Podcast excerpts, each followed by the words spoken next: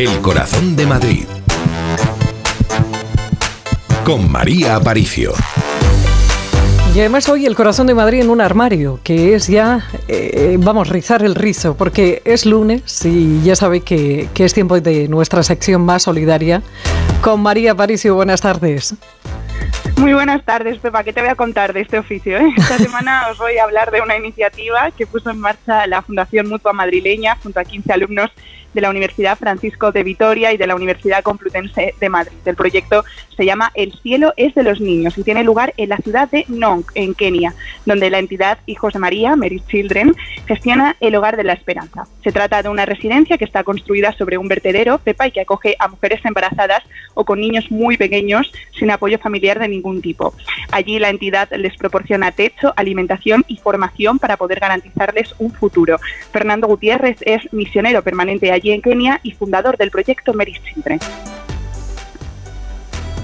El Hogar Esperanza va dirigido a mujeres embarazadas en situación de riesgo de, necesidad. En el vertedero de Ngong hay muchas madres que por su juventud, por su pobreza, se ven a, a veces abocadas a tomar decisiones que les afectarán al resto de su vida, tanto por faltar al colegio como porque la familia les presiona. Bueno, este hogar de la esperanza hace de refugio para ellas y por supuesto que también para sus bebés y que, bueno, también eh, garantiza su protección en un país, María, que es especialmente peligroso para las mujeres. Sí, Pepa, en Kenia la cultura del abandono es un fenómeno frecuente que padecen muchas mujeres embarazadas y sus hijos cuando nacen. Hay veces que incluso se dejan a los niños solos, es una decisión deliberada de sus padres, lo que les convierte en un colectivo aún más vulnerable tanto a mujeres como a niños, especialmente las mujeres cuando se quedan embarazadas y el niño nace con alguna enfermedad, directamente son abandonadas o son abandonados los niños, pero especialmente las mujeres, la situación de la mujer y del niño en Kenia y en otras zonas de África sigue siendo muy delicada, sigue siendo de inferioridad. Bueno, pues hasta allí, hasta Kenia, viajaron jóvenes como Coro, que es una estudiante de medicina de Madrid, que decidió iniciar esta aventura sin saber que esta sería una de las experiencias más impactantes de su vida y Kenia, pues un segundo hogar para ella, pero para eso la preparación previa fue muy importante. Es básico saber dónde vas, en qué condiciones vas a vivir y sobre todo qué se espera de ti como voluntario de la misión. Fue una pasada y lo más maravilloso es este vínculo que se crea con las personas que viven allí. Ser consciente de que tienes tu casa, tu familia en Kenia es espectacular.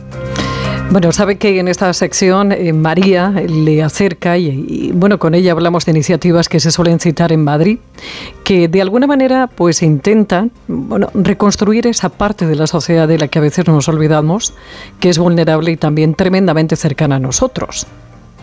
Sí, Pepa, pero hay veces que la perspectiva que da la distancia pues nos puede ayudar y por eso este tipo de voluntariados son misiones que son en países tan diferentes al nuestro en absolutamente todo, que entienden lo que es vivir de una manera distinta, son capaces de revolucionar conciencias, cambiar vidas y sobre todo atrapar corazones, ¿no? Porque una vez que miras a los ojos de esas personas, una parte de ti se queda a vivir allí para siempre allí, paradójicamente, recibes más de lo que das. O sea, es que te vas lleno. Todo lo aprendido es para que luego vuelvas lleno de eso y lo pongas en práctica. Este tipo de voluntariados es importante. Ese encuentro cambia las vidas de los voluntarios y de las personas que se encuentran aquí y que lo reciben, ¿no? Y las personas locales.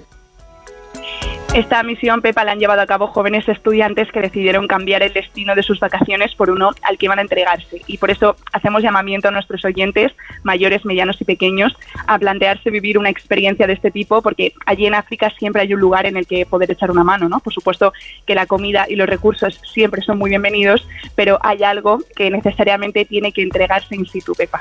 Lo más importante de cubrir es la falta de amor y lo más difícil de cubrir porque al final el plato de arroz o la comida llegan, dedicar tiempo, el dar amor, el dar cariño, el compartir experiencia con las personas es lo que más podemos hacer desde España.